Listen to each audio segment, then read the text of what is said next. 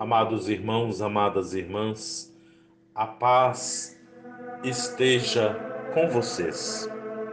Estamos na quarta semana da Páscoa e hoje, segunda-feira, continuamos nossa reflexão sobre o Evangelho de João, capítulo 10. Os versículos que a liturgia hoje nos apresenta é do versículo 1 ao décimo, do capítulo 10 deste evangelho, que diz assim: Naquele tempo disse Jesus: Em verdade, em verdade vos digo, quem não entra no redil das ovelhas pela porta, mas sobe por outro lugar, é ladrão e assaltante. Quem entra pela porta é o pastor das ovelhas. A esse por, o porteiro abre, e as ovelhas escutam a sua voz. Ele chama as ovelhas pelo nome e as conduz para fora. Depois de fazer sair todas as que são suas, caminha à sua frente, e as ovelhas o seguem, porque conhecem a sua voz. Mas não seguem a um estranho, antes fogem dele, porque não conhecem a voz dos estranhos. Jesus contou-lhes esta parábola, mas eles não entenderam o que ele queria dizer. Então Jesus continuou: Em verdade, em verdade vos digo, eu sou a porta das ovelhas. Todos aqueles que vieram antes de mim são ladrões e assaltantes, mas as ovelhas não os escutaram. Eu sou a porta. Quem entrar por mim será salvo. Entrará e sairá e encontrará pastagem. O ladrão só vem para roubar, matar e destruir. Eu vim para que todos tenham vida e a tenham em abundância. Palavra da salvação. Glória a vós, Senhor.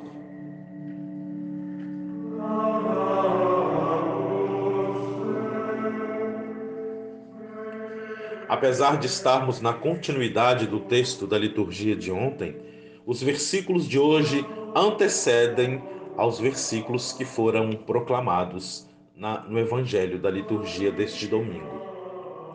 Parece-me que o versículo 10 do capítulo 10 do Evangelho de João sintetiza completamente a vontade do discurso de Jesus. Ele refere a si mesmo como o pastor. O pastor é uma analogia perfeita para compreender o ministério de Jesus. Afinal de contas, Diferentemente do que podemos imaginar, aquele que tange ovelhas não pode fazer uso da violência, da arrogância, dos gritos. É bem diferente de tocar uma boiada. Aquele que cuida de ovelhas deve fazê-lo a partir da confiança, deve fazê-lo a partir do carinho, pela dinâmica do cuidado. Daí esta analogia de Jesus, esta parábola ser tão apropriada. Jesus é para nós aquele que nós seguimos porque somos conhecidos por ele, como dissemos ontem na reflexão anterior, e ouvindo a sua voz, reconhecemos esta voz e confiantes nela, seguimos. Que beleza! É a íntima relação, a íntima correlação entre pastor e ovelhas, entre o Cristo e a igreja. A igreja é assim, é aquela que compreende que Jesus é a voz verdadeira e é a ele que devemos escutar. Ora, meus irmãos e minhas irmãs, há tantos que hoje querem pregar um evangelho que não advém de Cristo. Por isso, fica-nos bem clara a palavra de Jesus hoje, que, a, que nós não devemos seguir a voz de estranhos. Devemos reconhecer qual voz de fato é a voz de Jesus. Há muitos que até dizem agir em nome de Deus, mas não pregam um evangelho de Jesus. Toda vez que a palavra de Deus é confundida, confundida com exploração, marginalização, extorsão, Quantos não querem anunciar um evangelho de arrecadação de dinheiro? Quantos não querem justificar trechos aqui e acolá da palavra de Deus para sustentar uma pedagogia de morte, violência. Há quem até faça uso da Bíblia para defender as armas. São falsos pastores. Tem uma voz estranha à voz de Jesus. Por isso, nós, ovelhas dele, devemos ignorar estas vozes, não segui-los. E a partir do versículo 6, Jesus é muito mais conciso e até mais direto. Ele já não mais diz que é a porta, não mais diz que é a voz, mas que é a própria porta do redil. Olha, meus irmãos e minhas irmãs, quando se refere a redil dentro de um contexto bíblico, evangélico, é aquele lugar onde as ovelhas eram depositadas para passar a noite e eram guardadas para que os predadores naturais não as vitimassem, não colocassem em risco as suas vidas. Coiotes, lobos, outros animais que possam tentar se alimentar da vida das ovelhinhas. Aí Jesus vai mais fundo na sua reflexão e não mais diz que é só o pastor, ele diz que é a porta. Esta analogia fica-nos clara quando compreendemos, a partir de uma análise exegética, que por muitas vezes em regiões de pastagens não preparadas, lugares onde se migrava para dar pasto às ovelhas, não havia como se cercar as suas ovelhinhas, exceto quando os pastores se deitavam na frente de onde elas poderiam sair. Por isso, a palavra de Jesus faz tanto sentido. Eu sou a porta. Então, as ovelhas eram colocadas num cantinho diante de um, de um paredão de rocha e ali elas se deitavam para passar a noite e o acesso do paredão para o pasto, isto é, por onde poderia vir um, um lobo, um coiote para, para machucar as ovelhinhas, ali encontrava o pastor deitado. A vida do pastor estava entre o perigo e a vida das ovelhas. Esta é a análise mais profunda que podemos compreender quando Jesus nos fala: Eu sou a porta. Ele diz que a vida dele é posta em risco pela nossa segurança. Não sei se vocês conseguiram me entender, mas imagine um lugar onde as ovelhinhas estavam deitadas, atrás estava protegido por um paredão, uma rocha, uma montanha, os lados também, e o pastor se deitava ali, de onde poderia vir o perigo. Para que se pudesse chegar até as ovelhas e fazer-lhes mal, teria que passar pelo pastor. O pastor até cochilava, dormia, mas tinha sua vida em risco para proteger a vida das ovelhas. E este é Jesus, que abriu mão da sua própria vida pela nossa. Por isso ele é a porta do céu. Por isso ele é a porta de uma concepção de sociedade perfeita uma sociedade onde podemos construir relações fraternas, de economia solidária, onde não hajam famintos, onde não hajam pessoas desabrigadas, pessoas sem acesso à saúde. Tudo isso, meus irmãos e minhas irmãs, é a segurança das ovelhas de Jesus.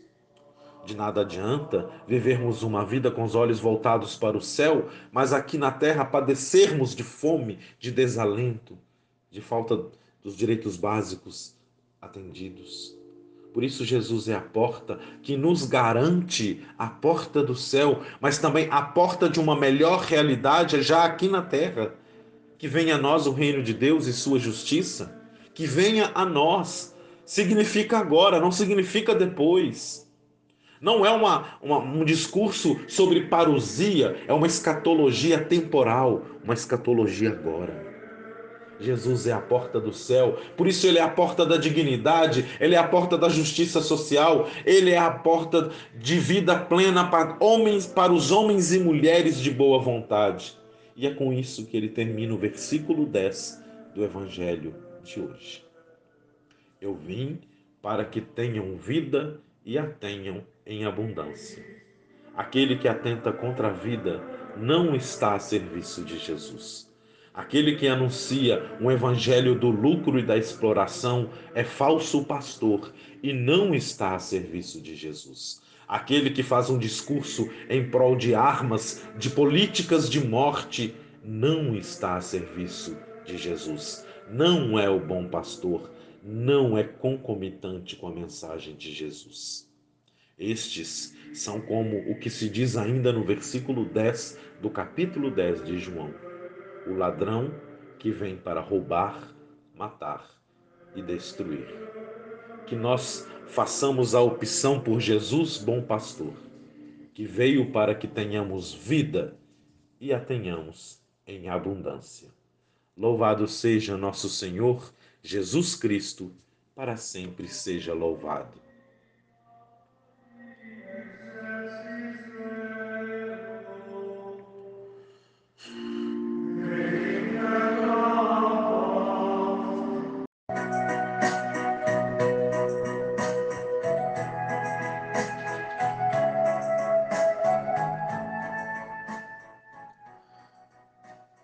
Amados irmãos, amadas irmãs, a paz esteja com vocês.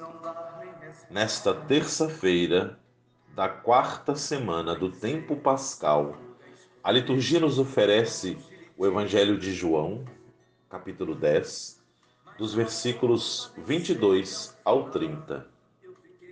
É a continuidade daquele grande discurso sobre o bom pastor e as ovelhas.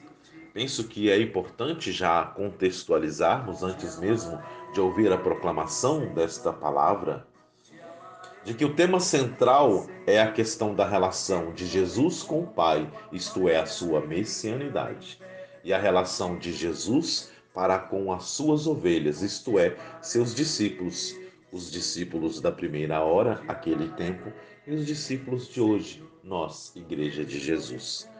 Ouçamos o texto. Celebrava-se em Jerusalém a festa da dedicação do templo. Era inverno. Jesus passeava pelo templo no pórtico de Salomão. Os judeus rodeavam-no e disseram: Até quando nos deixarás em dúvida? Se tu és o Messias, dize-nos abertamente. Jesus respondeu: Já vos disse, mas vós não acreditais.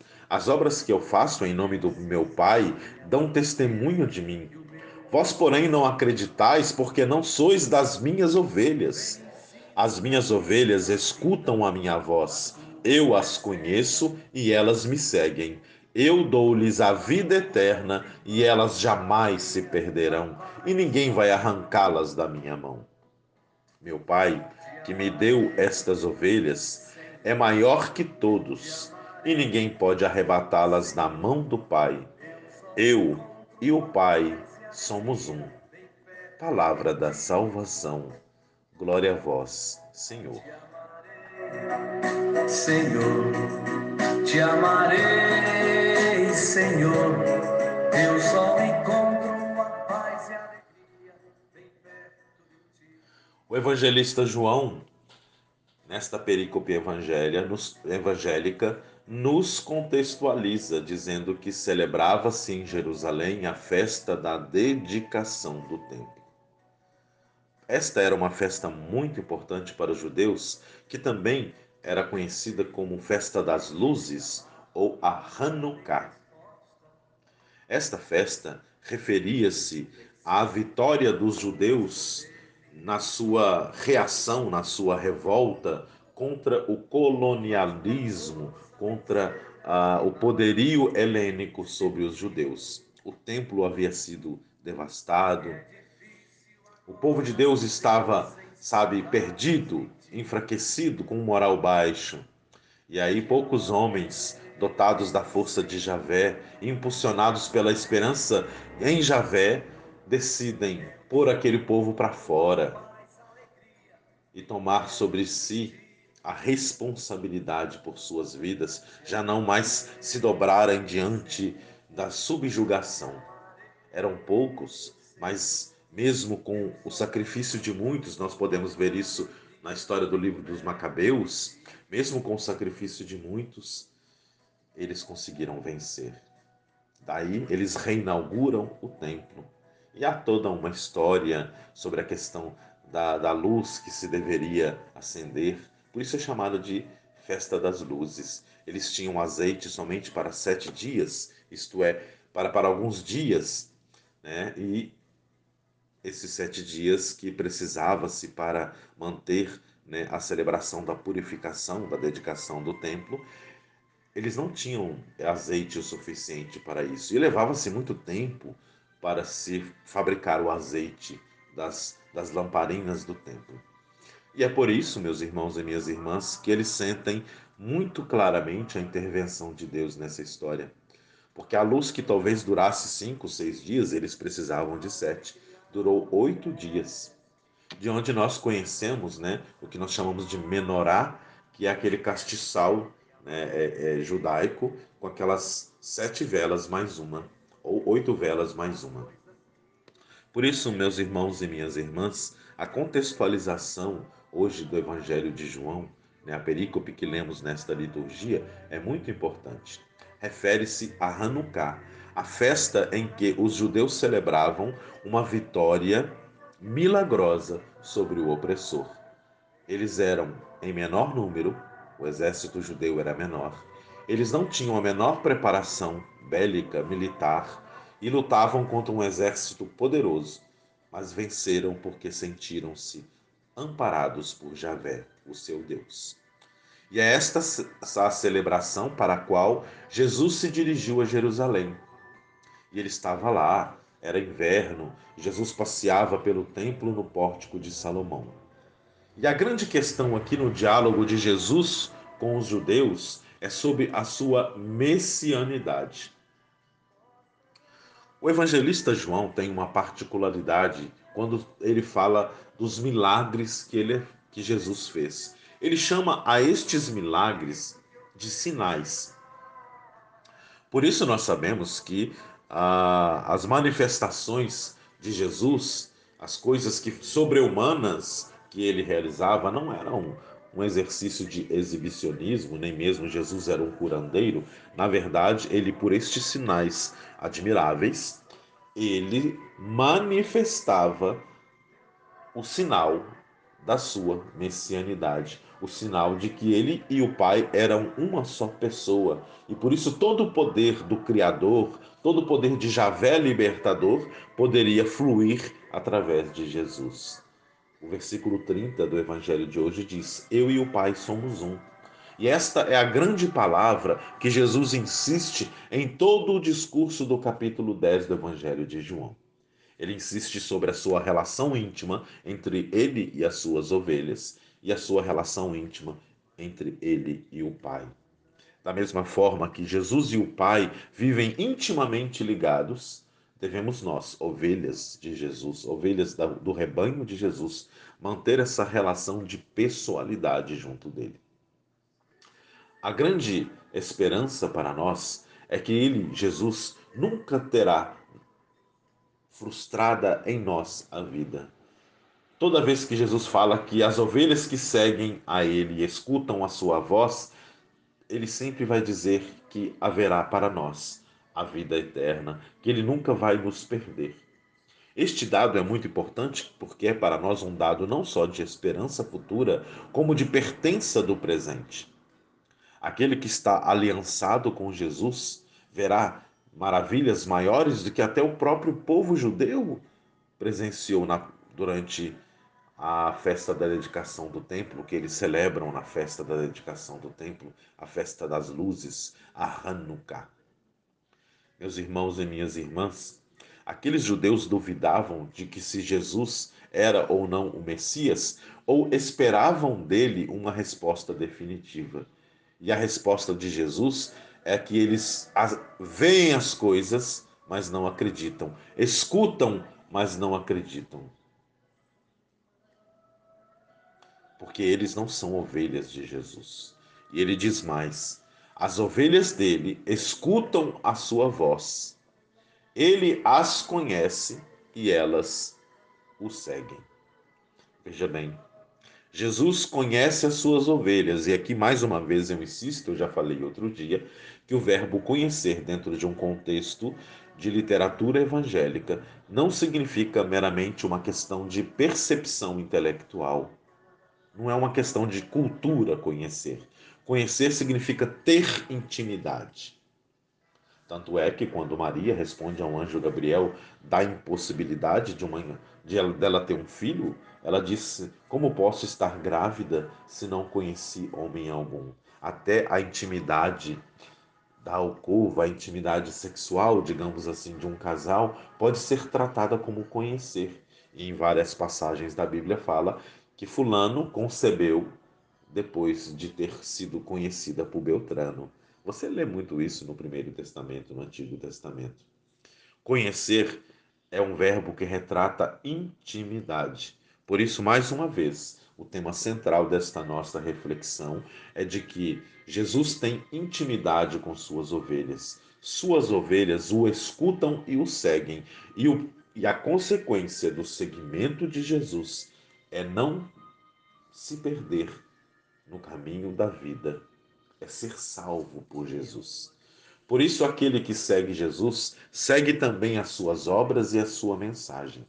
Tem ouvido atento ao anúncio desta boa nova, esta boa nova que foi primeiramente anunciada aos mais pobres.